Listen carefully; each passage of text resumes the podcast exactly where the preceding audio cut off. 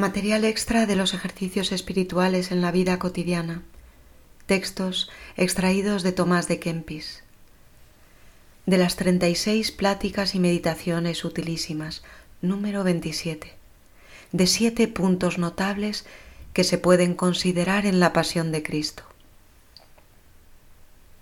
Mirad y ved si hay dolor semejante a mi dolor la pasión de Cristo se levanta sobre todos los beneficios que Dios ha dispensado al linaje humano y compunge con más fuerza los corazones.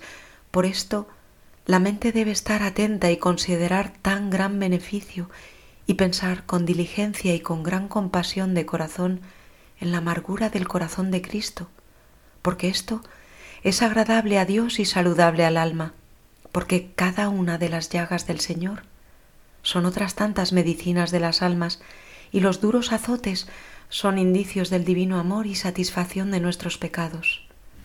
Oh cuántas gracias he de dar a Cristo por cada uno de los azotes y crueles llagas que sufrió en su cuerpo por mí, vil y miserable pecador.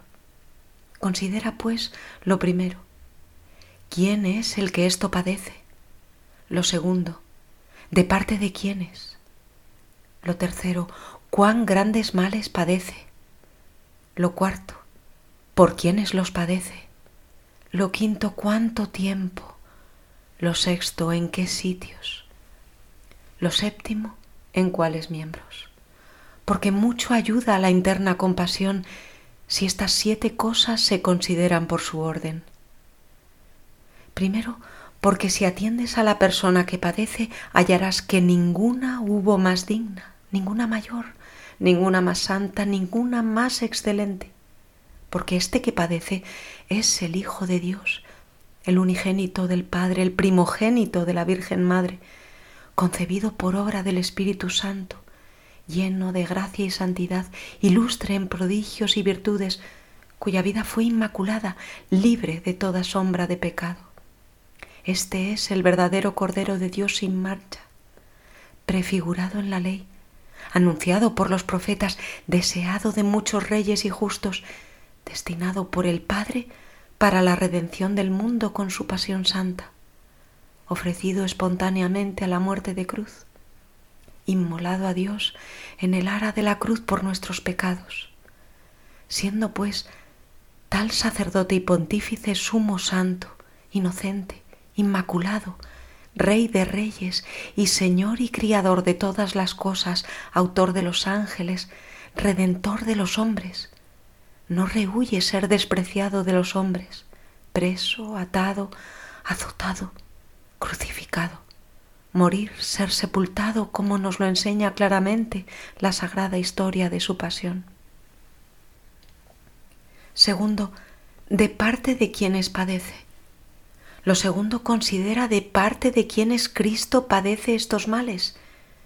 Y hallarás ciertamente que es de parte de su linaje, del pueblo que Él ama especialmente, de los parientes según la carne, de los israelitas, de los hijos de Abraham, a los cuales de antiguo enriqueció con tantos beneficios, enalteció con tantos privilegios, a quienes ennobleció con tantos preceptos, leyes y ceremonias, con preferencia a los demás pueblos de la tierra, por los cuales vino al mundo y a quienes deseó salvar. De estos, pues, tan magníficamente beneficiados y ensalzados, Cristo es vilmente despreciado, acosado insidiosamente, afligido sin causa y finalmente condenado a muerte ignominiosísimamente no se acordaron de la muchedumbre de sus misericordias que en siglo recibieron, ni de las obras maravillosas que les manifestó, aun después que en muchas cosas le ofendieron. Tercero, ¿cuántos males padece Cristo? Lo tercero debes considerar cuán grandes males padece Cristo y cuántos son los que le infieren males. Consta, según el testimonio del Evangelio, que en primer lugar fue vendido por poco dinero por un discípulo suyo. En segundo lugar, fue entregado a los enemigos con un ósculo de falsa paz. Fue gravemente reprendido por los sacerdotes, llamado blasfemo por el pontífice. difamado por los escribas y fariseos, acusado por los príncipes de la ciudad, presentado al juez por los ministros de justicia, despreciado y mofado por Herodes, sentenciado a muerte por Pilatos, prendido y atado por gente de armas, azotado y coronado de espinas por los soldados, befado, escupido, abofeteado por los criados, abominado por las criadas, de suerte que dijeron a Pedro, verdaderamente tú eres de ellos y tú estabas con Jesús de Galilea. Apenas se halló hombre vil y miserable que no se gozase de las penas de Cristo. Oh dolor sobre dolor. Oh pobre y humilde Jesús, que no tienes consolador ni ayudador entre todos los hijos de los hombres. Cuarto, ¿por quiénes padece Cristo? Lo cuarto considerarás por quiénes padeció Cristo y por qué causa, siendo Dios, sufrió tan acervísima muerte.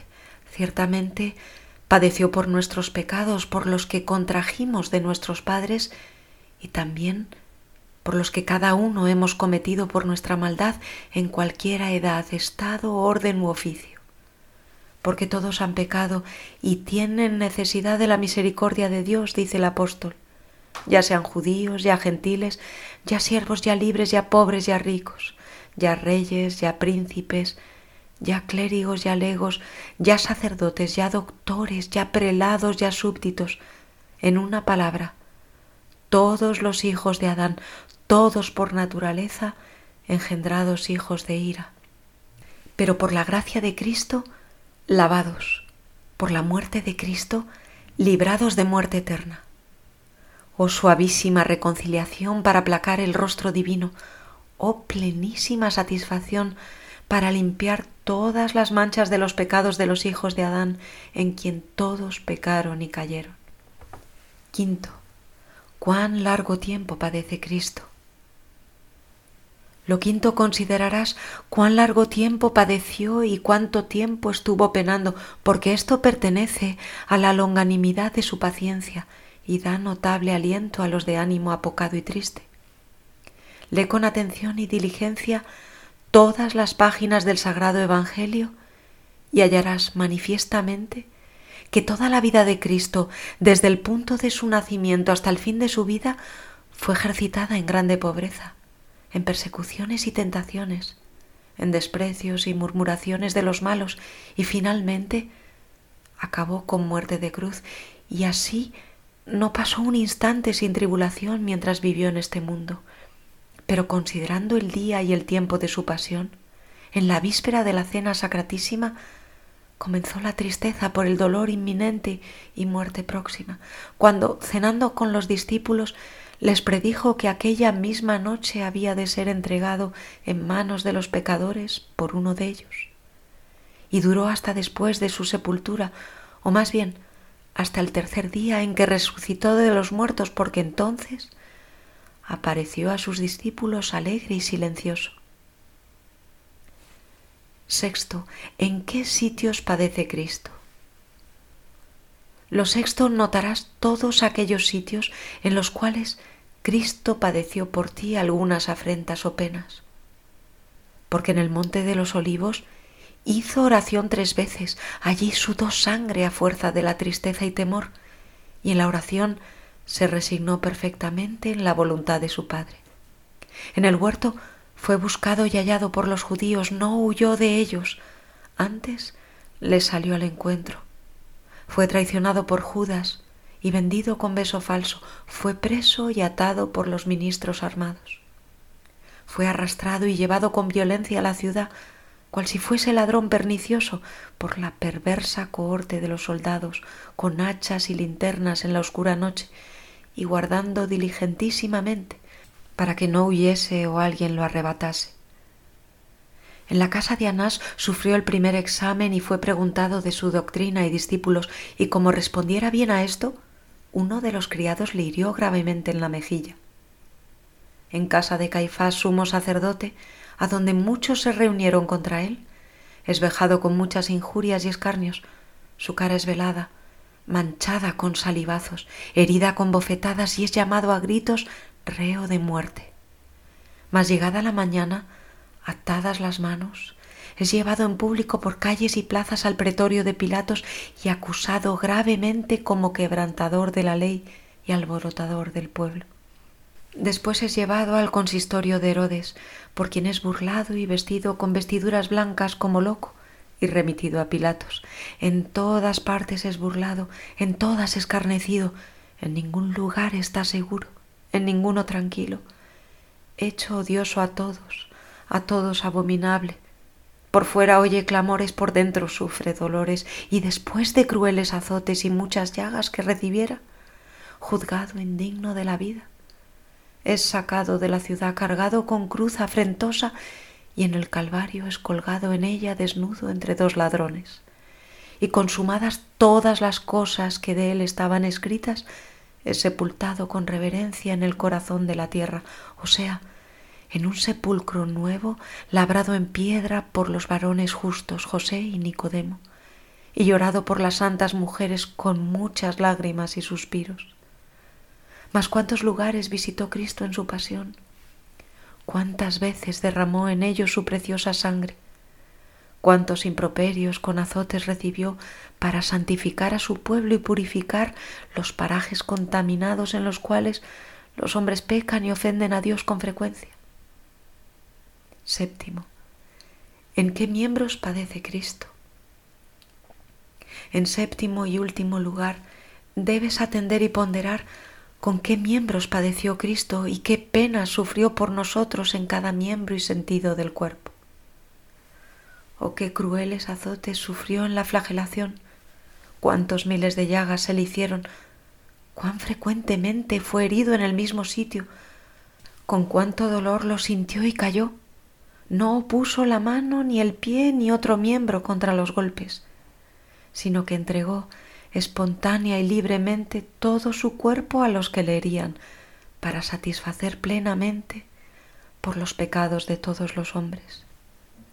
Pero dirige ya el ojo de tu corazón a cada uno de los miembros heridos con las llagas y con piadoso afecto de compasión derrama lágrimas. Comienza por la planta del pie y sube hasta la coronilla de la cabeza y verás que todo el cuerpo de Jesús está lleno de acervísimo dolor. A la verdad, si tú te hallases en semejante dolor o estuvieses tendido en cama enfermo, ¿no te agradaría el que se condoliesen de ti y te desagradaría el que pasasen sin hacerte caso? Mira pues a Jesús tu Señor padeciendo por ti llagado y muerto, y ten al menos un gemido por todos sus dolores si no puedes provocar tu llanto. Cuando San Esteban fue apedreado, unos varones timoratos y santos hicieron gran llanto sobre su cadáver, pero mira cuánto más es este que Esteban. Antes bien, es el santo de los santos que está pendiente de la cruz, lleno de llagas. Con razón, pues, debe condolerse todo fiel y sobre todo el devoto religioso que ha abandonado el mundo. Además de lo dicho, oye todavía otras penas de gran desolación, porque fue abandonado de su padre en medio de sus angustias de muerte, como si no fuese su hijo muy amado. Fue abandonado de todos los amigos y discípulos, cual si fuese huésped y peregrino. Perdió a sus mejores compañeros, halló enemigos pésimos, perdió a San Pedro su defensor, recibió a Malco acusador de Pedro. ¿Qué más? En vez de procurador tuvo un ladrón, en lugar de secretario un traidor, por alférez tuvo a Simón Cirineo, que llevó su cruz, por contubernal un ladrón malvado que lo blasfemó, por enfermero un mofador, por ropero un despojador, por refitolero un propinador de hieles, por domitorio el sepulcro, por lecho un duro peñasco cortado en la piedra. Empero, entre tantos males que se hicieron a Cristo nuestro Señor, no faltaron los piadosos lamentos de los amigos, pero estaban escondidos y se veían de lejos, callaban y lloraban, porque nunca se vio tan grande mal en Israel desde el día en que Jesús nació en Belén. Mas todo esto se hizo por divina ordenación para nuestra salud y para que se cumpliesen los oráculos de los profetas. Con estas armas se vistió nuestro Cristo Jesús Nazareno para pelear contra el príncipe de este mundo y redimir el linaje humano con su preciosa sangre. Peleó hasta la muerte, venció la soberbia del demonio con la humildad, la crueldad del mundo con la paciencia el apetito de la carne con los acerbísimos dolores de la cruz. Nos dejó ejemplos de santa vida, sagradas palabras de provechosa meditación y dio excelentes remedios contra todos los vicios para evitar los pecados y por medio de la cruz conseguir los premios de la vida eterna. A quien sea alabanza y gloria de todo bien en el cielo y en la tierra, por los siglos de los siglos. Amén. Ave María y adelante.